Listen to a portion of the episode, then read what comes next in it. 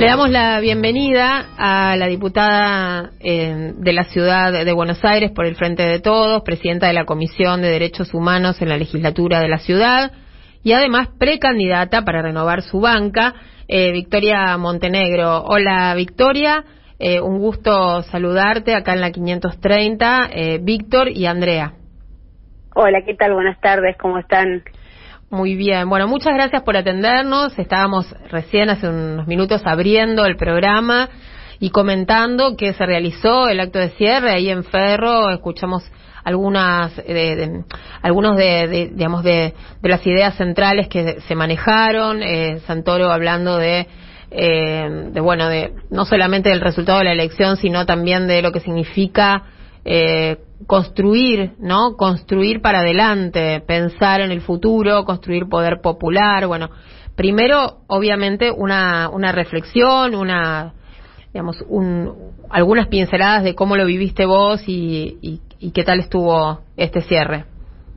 Bueno, eh, el cierre de, una primera etapa, de una campaña especial, eh, distinta a, a, las que veníamos llevando adelante, obviamente por, por el escenario, y, la verdad con, cuando uno se encuentra con los compañeros y compañeras con, con mucha emoción de, de este presente, ¿no? Cuando arrancamos la campaña, eh, bueno, todavía estábamos eh, saliendo de, de la segunda ola en un momento complejo también y ver cómo eh, se pudo avanzar a nivel nacional el programa de vacunación, cómo ese temor de, de del aumento de casos de COVID, digamos, va quedando de a poco atrás y bueno, por fin poder encontrarnos y, y, compartir lo que lo que es el presente del frente de todos y por supuesto lo que es el, el futuro de cara a las, a las próximas elecciones. La verdad que bueno, que tanto mis compañeros y compañeras que, que integran la lista como candidatos a diputados nacionales y a legisladores porteños compartiendo con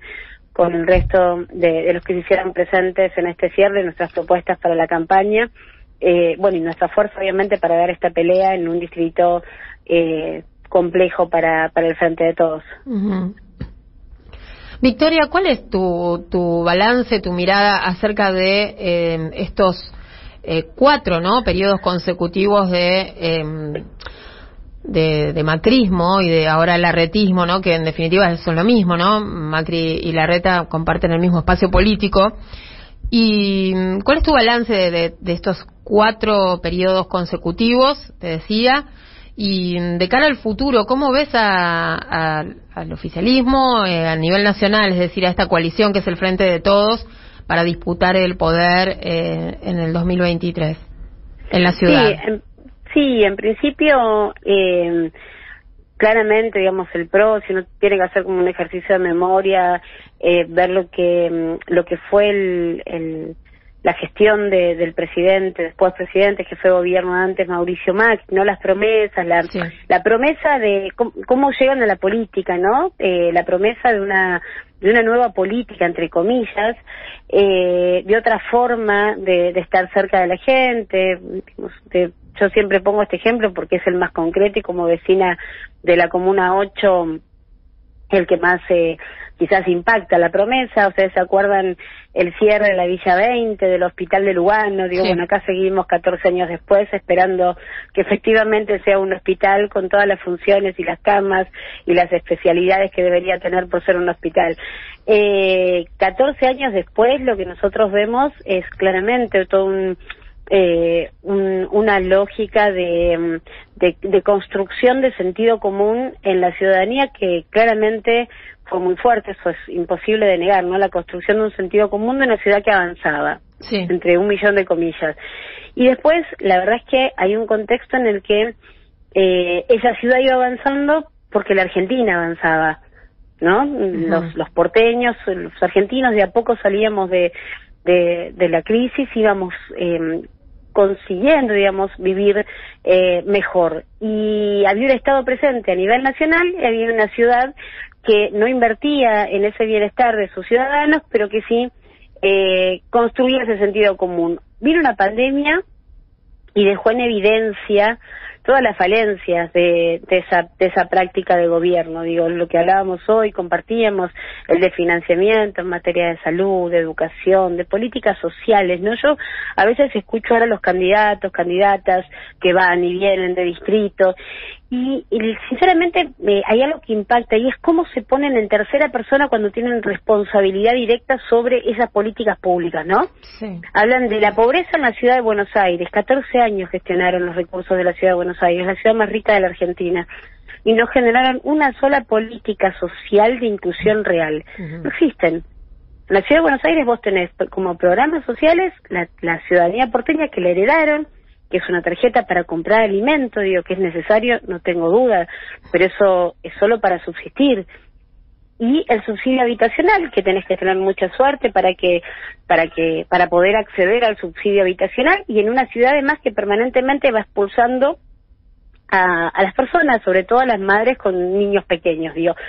De ahí en adelante una cantidad de, de situaciones que la pandemia sí nos permitió por primera vez poder eh, eh, no, no denunciar porque las denunciamos siempre, pero sí eh, instalar en la discusión de la sociedad, ¿no? Y ahora estamos dando una discusión muy importante que tiene que ver con el espacio público, el espacio verde, bueno, Costa Salguero, la, la audiencia pública más importante, la historia de la legislatura, digo, eso que vos me preguntabas, ¿cómo estamos de cara al 2023? Con mucha fuerza, con mucho optimismo y obviamente trabajando y formándonos para gestionar los destinos de la Ciudad de Buenos Aires. Claro, estamos viendo que, bueno, están caminando la ciudad en estos días, ¿no? Y eh, tal vez esa puede, puede ser también, eh, no sé, vos nos podrás contar si es así, una de las estrategias que tienen trazadas de acá al 2023, ¿no? Esto de hablar con, con los vecinos de la ciudad de Buenos Aires, de, digamos, de, de, estar eh, cerca de la gente, ¿no? Que ha sido uno una de las muletillas que que utilizó el, el macrismo y, y, la derecha hasta ahora, ¿no? Arrogarse esa, esa cuestión de estar cerca de los vecinos, como le dicen ellos. Sí, eh, mira, nosotros lo que hacemos en la campaña quizás sí es visibilizarlo más. Nosotros estamos siempre cerca de la gente y principalmente de la gente que sufre y, y de los problemas reales. Recorrimos durante todo este tiempo en la pandemia todos los hospitales de la ciudad de Buenos Aires con nos reunimos con sus trabajadores, digo, con los docentes también de la ciudad, acompañando las diferentes problemáticas, con las diferentes organizaciones que trabajan eh, con las personas en situación de calle, bueno, eh, eh, los clubes sociales, digo, todas esas esas cuestiones que todo el tiempo estamos abordando, cierto que en campaña quizás se comparte más, pero no es algo no es algo que, que los diputados o los compañeros y compañeras que somos parte del Frente de Todos hagamos solo porque ese eh, es un momento de campaña. Ahora ellos no recorren y no escuchan a toda la gente. Digo, si escucharan, si realmente recorrieran y hablaran con las personas, mira, yo te pongo ejemplos concretos de recorridas de estas semanas que no es la primera vez, es como la tercera o cuarta vez que que vamos a un centro de salud cuyos trabajadores ingresan al barrio custodiados por la gendarmería, tienen que ingresar y salir del barrio custodiados por gendarmería porque la policía de la ciudad no tiene apostado un solo agente en el barrio Carrillo, Soldati. Eh, un solo agente de la policía de la ciudad estaba trabajando en la prevención del delito en ese barrio. Entonces vos tenés trabajadores del sistema de salud, que además los centros de salud tienen una atención comunitaria, digo, justamente la diferencia tiene que ver con el vínculo permanente con la comunidad, vínculo que no se puede llevar adelante porque no pueden salir del CESAC por cuestiones de seguridad, una seguridad que está ausente por parte de quien tiene la responsabilidad directa, que es el Ministerio de Seguridad de la ciudad. Y sin embargo, escuchás a quien fue ministro de Seguridad hasta hace muy poquito tiempo, que va a exportar la seguridad de la ciudad a la provincia de Buenos Aires. Digo, una contradicción importante, ¿no? Gestionar los recursos de la ciudad, el traspaso de los agentes federales, fondos increíblemente exorbitantes que ha tenido la policía de la ciudad y sin presencia todavía en barrios que que son los que más necesitarían de esta presencia. Digo, eso si ellos recorrieran efectivamente y hablaran no solo con los vecinos, con sus propios trabajadores, identificarían estas cuestiones y las transformarían, pero no les importa ni identificarlas ni cambiarlas. Claro, me queda claro entonces que lo que está subrayando es que eh, los candidatos eh, del, digamos, de la oposición macrista o de la derecha están prometiendo eh, cosas para la provincia de Buenos Aires, el caso de Santilli, ¿no? También eh, habló de seguridad, habló de las escuelas, habló de en, los últimos días, ¿no? De todos temas muy sensibles que no tiene resueltos en la ciudad de Buenos Aires, aun cuando eh, trabaja en territorio porteño prácticamente desde, desde, desde siempre, ¿no? 14, desde, hace, desde siempre, hace 14 años la gestionan. Claro. Ten en cuenta la extensión de la ciudad de Buenos Aires comparado con la extensión de la provincia. Claro, o sea, la pregunta sería ¿por qué habrían de resolver en la, en la provincia algo que no pudieron resolver en la ciudad? En la ciudad, con los recursos que tiene la ciudad de Buenos Aires, hablaban de la conectividad, ¿no? Sí. a veces uno, sinceramente, sí, pero no puede conectividad, sí. Los chicos nuestros, nuestros en chicos pandemia en las escuelas, más de 5.000 chicos sin conectividad. Porque suspendieron las entregas de las computadoras, los chicos no tenían conectividad. Ni te voy a hablar, ni siquiera, porque es un tema aparte, de los chicos con discapacidad, mm. que es un tema aparte. Mm. Digamos, cero presencia del Estado, cero recurso del Estado, cero inclusión por parte del Estado, que los chicos, ya para todos los chicos, los chicos con discapacidad que son los que más necesitan, sin ningún tipo de recurso por parte del Estado, la conectividad. Nosotros acompañamos casos de chiquitos eh, que necesitaban escribir eh, en braille la máquina y no tenían eh, la conectividad y hacían la tarea desde el celular con y acá sí obviamente poner en valor el compromiso de los docentes a los que permanentemente castigan, persiguen, estigmatizan eh, para que los chicos puedan de alguna forma u otra estar conectados a la escuela, pero no pudieron garantizar la conectividad. No solo eso, el Estado Nacional entregó las 5.000 computadoras, las puso a disposición y no quisieron entregárselas a los chicos.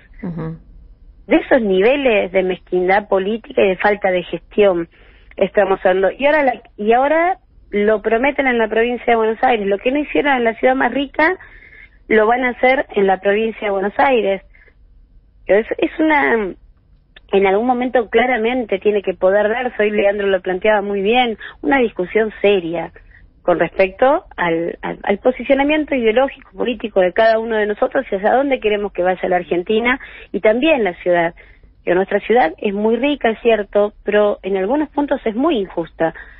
Al que vos le digas, a la persona que vos le digas que en la ciudad de Buenos Aires los enfermeros y enfermeras que hace casi dos años, más de un año y medio, le están poniendo el cuerpo a la pandemia, eh, que, eh, que su trabajo significa más del 70% de la atención de las personas que están internadas, hospitalizadas, que fueron el último, eh, el último ah, eh, abrazo, el último, la última demostración de afecto que miles de personas tuvieron cuando fallecieron, porque las víctimas de COVID estaban aisladas y fueron los enfermeros y enfermeras quienes, además de su profesionalismo, tuvieron que hacer ese ejercicio de, de ser, eh, de cumplir ese rol que cumplían, que cumplen los familiares, mm. y lo hicieron.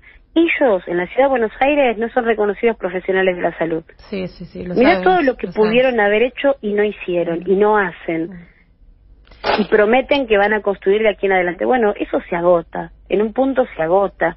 Y creo que esa es la instancia en la que hoy están, ¿no? Eh, uno los ve dispersos, contra, eh, contrariados entre ellos, eh, sacan recursos de un lado para llevar al otro, pero lo van a llevar de lado a lado. Yo, la verdad es que eh, nosotros seguimos trabajando, eh, con una Argentina que dejaron arrasada, porque literalmente han dejado tierra arrasada en la Argentina, no se endeudaron por 100 años, y bueno, ya todos conocemos la historia de las consecuencias que nos dejó el macrismo. Victoria. Y nosotros vamos a trabajar, que es lo que eh, mejor sabemos hacer. Está mi compañero Víctor, justamente eh, conectado a través de, de, una plataforma online que quiere hacerte algunas consultas. ¿Puede ser? Sí, por supuesto. bueno.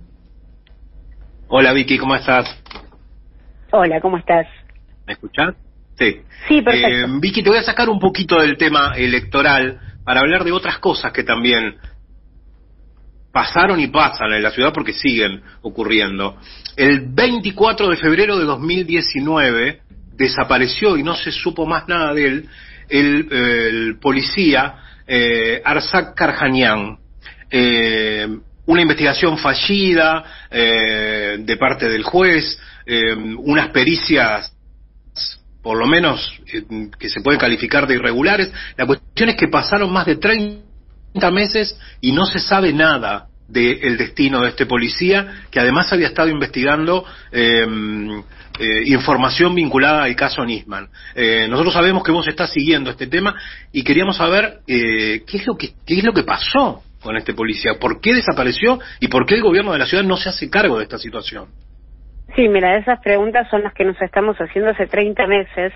Eh, bien Jack desaparece, nos contactamos con su familia. Bueno, yo presido la Comisión de Derechos Humanos de la legislatura. Claramente, la desaparición de una persona, eh, obviamente, nos, nos, nos moviliza, me moviliza en lo personal, pero además me obliga a, a trabajar desde mi lugar institucional nunca pensé, digamos, yo eh, lamentablemente también he acompañado muchos casos, sobre todo de violencia institucional con los chicos, eh, en los barrios, digo, nunca pensé que iba a estar buscando un policía desaparecido, te digo la verdad. Eh, pero claramente había un joven desaparecido, un chico de 27 años, miembro de la Fuerza Policial de la Ciudad de Buenos Aires, nos ponemos en contacto, respetamos a la familia las primeras semanas porque estaba la esperanza de que algo iba a pasar, de que ya estaba, que ya lo resolvían, nos dimos cuenta de que nada estaba pasando y activamos la causa a partir de la presentación de una vez corpus por, por Arjac. Lo que te puedo decir es que Arjac desaparece el 24 de febrero del 2019, después de recibir la visita de un policía de la ciudad, Leonel Herba. Eh, Arjac estaba estudiando ese domingo, eh, al mediodía, deja sus cosas, sus dos teléfonos celulares, lleva su arma, retira efectivo y compra una pala en el ICI de Caballito. Esa es la última imagen que tenemos de Arjac. Su familia trata de contactarla, su mamá, él tenía un vínculo muy, muy, muy afectivo con su mamá. Eh, a la madre le llama la atención que no, la que no le conteste, le, había pedido una comida especial, se la había preparado. Eh, de hecho, hay un audio que yo escuché hace unos días por primera vez que es tremendo, ¿no? De su mamá llamándolo que ya estaba lista la comida y al ya estaba desaparecido. Eh, va, la, va la madre a hacer la denuncia a la comisaría donde Arjac prestaba servicio y ahí vuelvo a lo que planteabas, Arjac comienza el área de cibercrimen, es uno de los tantos peritos de la causa Nisman, después pasa a brindar servicio en el área de exposiciones y después es, hacía 20 días que estaba en la comisaría séptima 7B. Eh, la mamá va a hacer la denuncia a la comisaría, va a hablar con su jefe, el jefe desconoce a Arjac, le dice que no sabe de quién le está hablando, la madre se desespera, le habla de su hijo, de, su, un policía, bueno, hasta que le dice que se quede tranquila que el miércoles seguro vuelve. El miércoles Jack no volvió, tenía razón su madre, y ellos entregan todos sus elementos. ¿Qué es lo que pasa a partir de ahí? Primer gran, entre un millón de comillas, error de la justicia, que es entregarle la investigación a la policía de la ciudad. La policía de la ciudad, los especialistas, los del área del, cibercrimen, eh, en el peritaje que hacen, resetean de fábrica, borran todos los datos de los dos teléfonos de Arjac, se extrae información de la computadora que después nunca vuelve a la causa, se piden las cámaras, el fiscal pide las cámaras del día, Arjac desaparece el domingo, el, fiscal pide las cámaras del sábado, del domingo y del lunes, y la policía de la ciudad solo entrega las cámaras, y algunas de las cámaras del día sábado y del día lunes, el día domingo desaparece. Cuando empieza siete meses la familia sin poder acceder a la causa, siete meses la madre sin poder acceder a la causa. Cuando la madre de la familia accede a la causa, el abogado se empieza a activar la investigación, eh, se identifica todo esto, lo que los datos que se perdieron, ya no, había tiempo de recuperar las cámaras porque vos tenés pocos días para recuperar las cámaras. Se piden los teléfonos y este policía, después de mucho tiempo, entrega su teléfono celular, este Leonel Herba. ¿Sabes lo que hace la policía de la ciudad? Este policía entrega el teléfono desbloqueado. El área de especialistas lo bloquea y lo resetea de fábrica. No sé si me siguen en este derrotero. Claro. En el medio, infinidad de situaciones, de, eh, testimonios de los policías, que, que Arjac se había ido a Armenia, que Arjac se había ido a Brasil, que Arjac se había ido a Venezuela. No sé si recuerdan, ¿no? Estas historias de dónde estábamos los desaparecidos cuando nos desaparecían que a Arshak le gustaba las, las, las, aventuras extremas, una cantidad de, eh, de pavadas o de denuncias falsas, en realidad no pavadas, denuncias falsas que todo el tiempo iban desviando la causa. Hace unos días, por primera vez, escuchamos audios donde la novia de este policía reconoce que mintió en la fiscalía y que ella sabe que él hace desaparecer gente. Escuchamos otro audio de dos policías hablando entre sí, reconociendo que hay una investigación que le entregaron a la justicia, diciendo primero que el fiscal era un, imbécil, una cosa así, que ellos lo durmieron al fiscal y que le entregaban información a la justicia y que tenían el otro informe, el verdadero informe que es el que le daban al jefe, a su jefe de la policía. Entonces vos tenés una investigación paralela, datos que tiene la policía que nunca entregó a la justicia, que es quien debería avanzar en la investigación. Un juez que eh, ahora no porque se sorteó la apelación de la Secretaría de Derechos Humanos de la Nación, pero tenés un juez que le sigue dando la investigación a la policía de la ciudad. Tenés al ministro de Seguridad en su momento, Santilli, hoy Alessandro, jactándose de lo bien que hicieron las cosas, por lo cual la justicia le sigue dando la investigación. Ninguna fuerza se investiga a sí misma. Claro. Vos fíjate cómo se jactan de la impunidad que tienen que, que existe en la ciudad de Buenos Aires. Eso es el caso de Arjak Arañán. Hay, un detalle. ¿Cuál es la hipótesis que está manejando la justicia? ¿Por qué la desaparición? Porque hay un detalle que, que vos mencionaste ahí eh, medio rápido, que es eh, Arzac trabajaba en cibercrimen, de ahí lo pasaron a exposiciones y de ahí a la comisaría de Caballito. Pero esto tiene un origen que el otro día yo lo escuchaba relatar a la mamá, que decía que Arzac le había contado que eh, de los cuatro CDs que él estaba eh, peritando respecto a la causa Nisman, eh, alguien de cibercrimen le pidió que a la justicia le mandara tres nada más, no los cuatro. Y él eh, desoyó eso y le mandó los cuatro. Y por eso lo trasladan de cibercrimen a exposiciones, porque pasa los pocos días, y después lo trasladan a la comisaría de Caballito. Como que empieza una persecución de parte de la policía de la ciudad a partir de esa decisión de Arzac si hay alguna, hay algo, hay algo que sucede sin lugar a dudas que no está en su legajo.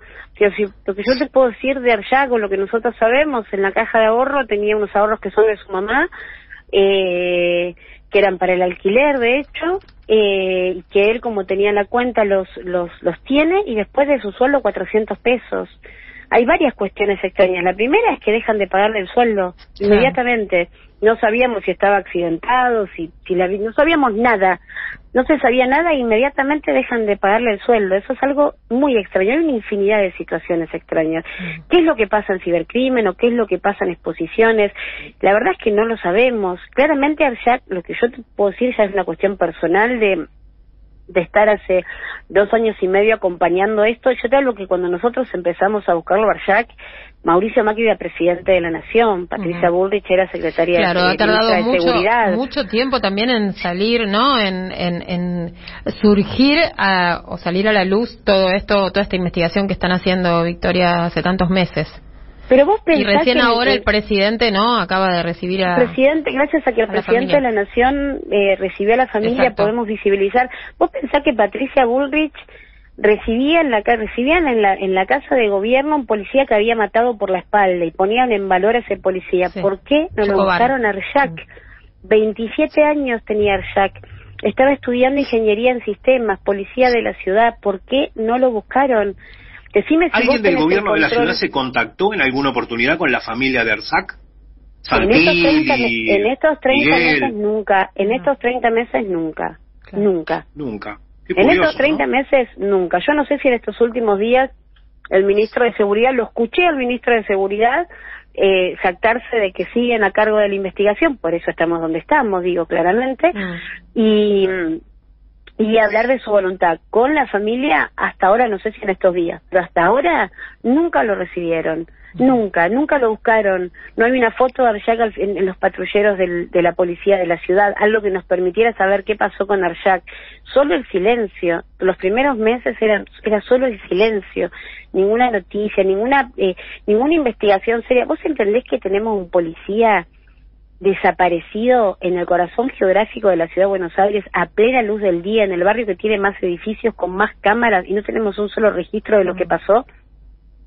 Nadie le pregunta a Santilli, nadie le pregunta al jefe de gobierno, te falta un policía, si no podemos garantizarle la seguridad a los propios miembros de la seguridad, ¿qué le queda al resto de nosotros? Y ahí volvemos a lo que estabas planteando, ¿no? Que están prometiendo para la provincia de Buenos Aires algunas cosas que, bueno, muchas cosas que no pudieron resolver en, en, territorio porteño. Y al revés, ¿no? Vidal también está haciendo campaña eh, en la ciudad con cosas que no pudo.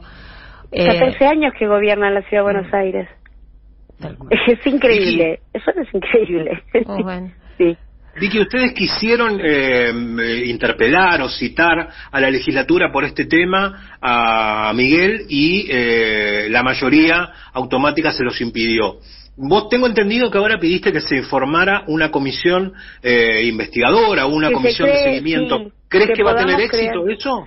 Y mira, nosotros vamos a pelear para que eso suceda, porque, digamos, independientemente de, no del caso ya que por supuesto hay un compromiso, una persona desaparecida, digo, esa historia, nosotros, la Argentina entera le dijo nunca más a esas historias. Digo, nunca pensé, sinceramente te reitero, que iba a aplicar para un policía de la ciudad, para un policía. claro, que te iba a tocar a eh, vos investigarlo.